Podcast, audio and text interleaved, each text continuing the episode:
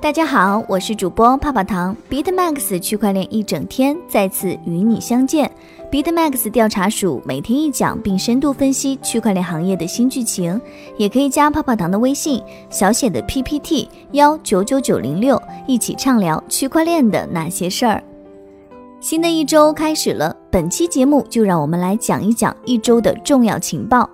首先是今天的一个重要新闻。近日大火的 DeFi 又有了新的动向，以太坊 DeFi 总锁仓量首次突破三十亿美元，Iron 锁仓量增长十倍。根据 DBank 数据显示，以太坊 DeFi 的总锁仓量首次突破三十亿美元。另外，自昨日 Iron 系列 DeFi 产品推出治理代币 YFI 之后，总锁仓量在一日内从不到一千万美元增长至超过十倍，至一点一亿美元。比特币的发展就没有那么顺遂了，比特币市值占比降至百分之六十二，为五个月来低点。比特币已经超过一周的时间没有走出狭窄的交易区间，而低市值的山寨币则大幅上涨。数据显示，山寨币继续上涨，而比特币则保持平静，这使得比特币在加密货币市场的主导地位下降到了百分之六十二，为五个月以来的最低点。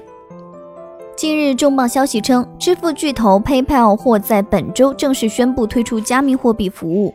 七月二十日消息，据外媒报道，支付巨头 PayPal 已选择与 Paxos 加密经纪公司合作，即将推出自己的加密货币服务。根据两位知情人士称，PayPal 与 Paxos 的合作最快可能在本周正式宣布。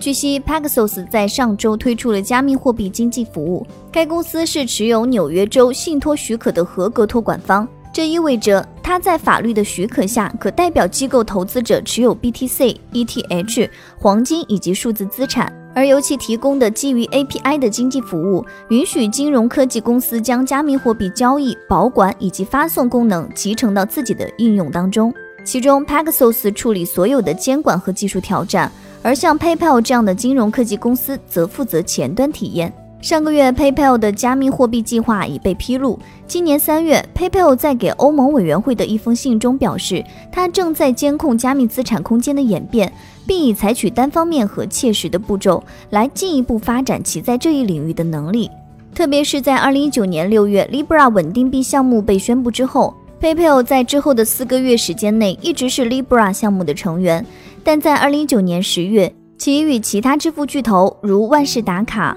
和 Visa 一起退出了该项目。下一条消息是央行数字货币火爆全球的消息，央行数字货币竞赛号角吹响。继韩国之后，日本宣布成立 CBDC 工作组。一线报道，七月二十号，日本央行已经成立新的央行数字货币工作组，隶属于该行支付与结算系统部门。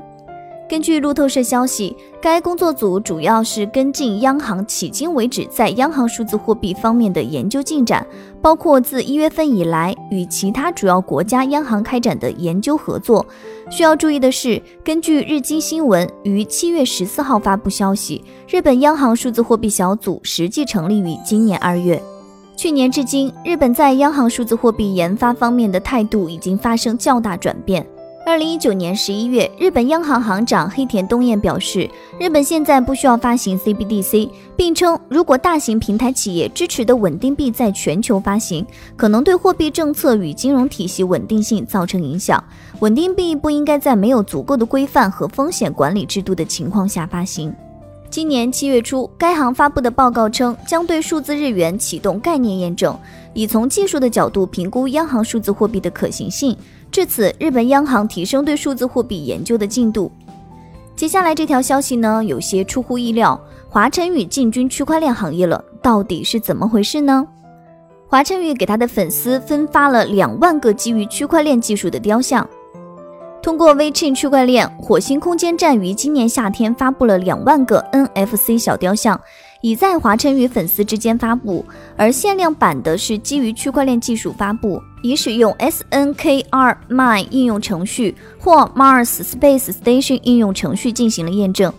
请注意，SNKR 正在使用公共的 V Chain 区块链网络。现在由于区块链技术的透明性，这样每个玩偶的所有者都可以验证其真实性。两家公司已经创建了一个移动应用程序，使粉丝可以扫描其智能手机上的 NFC 芯片，每个公司内部都装有 NFC 芯片，可创建强大的数字身份，并防止伪造产品。具有自己的 SNK 令牌的 SNKR 生态系统正在创建属于自己的 NFT 交易市场，以供粉丝出售经过数字验证的商品。SNK 将用作代管、付款方式和限量版销售的其他特权。接下来的消息在上周可谓是轰动了全球。推特遭大规模攻击的后续，四名黑客浮出水面，有用户数据被下载。北京时间周四凌晨，社交媒体巨头推特遭遇了迄今为止最大的黑客事件，全球众多知名人士和公司的账户都受到了影响。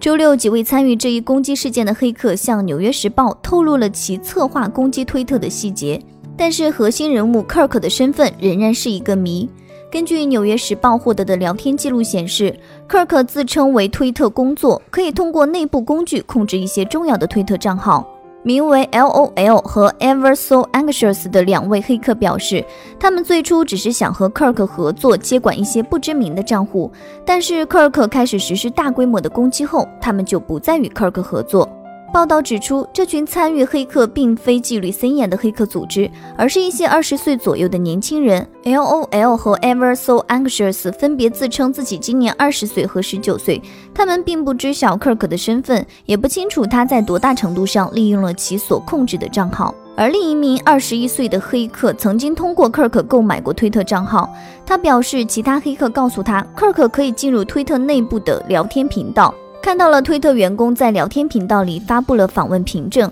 而且还可以访问推特的服务器。此外，推特官方消息称，黑客除了发布加密骗局外，还下载了八名用户的个人数据，这说明其目的不仅仅是骗取加密货币。推特表示，到目前为止，黑客已经攻击了一百三十个账户，并重置了其中四十五个密码以发送推文。The Block 研究总监在周六的推特上称，黑客已经重新整理了骗来的比特币，大约十七点三四枚，相当于十六万美元，分布在三十三个新的钱包里。他完全是业余水平，百分之一百会被抓。下一个消息，DeFi 锁定资产总值达三十亿美元，多数观点认为将在年底突破五十亿美元。一线报道。加密对冲基金联合创始人兼合伙人发推称，预计 DeFi 中锁定资产总值将在年底突破五十亿美元。根据相关数据，目前锁定资产总值达三十亿美元，这意味着 DeFi 中锁定资产总值需要在接下来的几个月内增长两倍以上，五十亿美元关口才能被打破。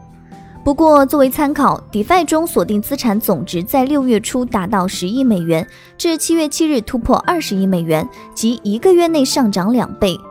根据他的预测，有观点认为市场将在夏末前达到五十亿美元，而其他社区成员则认为，鉴于上个月市场强劲的增长趋势，这一年终目标可能有些保守。此外，Spartan Capital 研究主管也参加了在推特上参与该讨论。他认为，错过大规模反弹的机会成本大于市场发生反转时的亏损风险。Three Arrows Capital 首席执行对此称：“目前所有的加密项目都需要一个有效的产品，才会引起投资者的重视。目前市场情况与2017年和2018年相比是一个巨大的变化，当时几乎所有的项目都是物件。”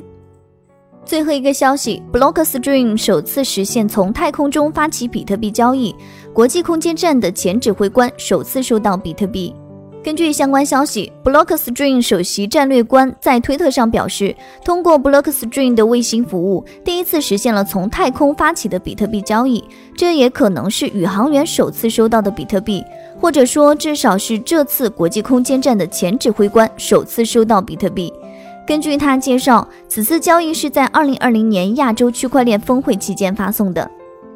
以上就是今日的区块链大事件，大家也可以加泡泡糖的微信，进入区块链一整天的粉丝交流群，大家一起畅聊我与区块链的故事。泡泡糖的微信是小写的 PPT 幺九九九零六，再说一遍哦，小写的 PPT 幺九九九零六。好了，今天的节目到这儿就要结束喽，咱们下期再见，拜拜。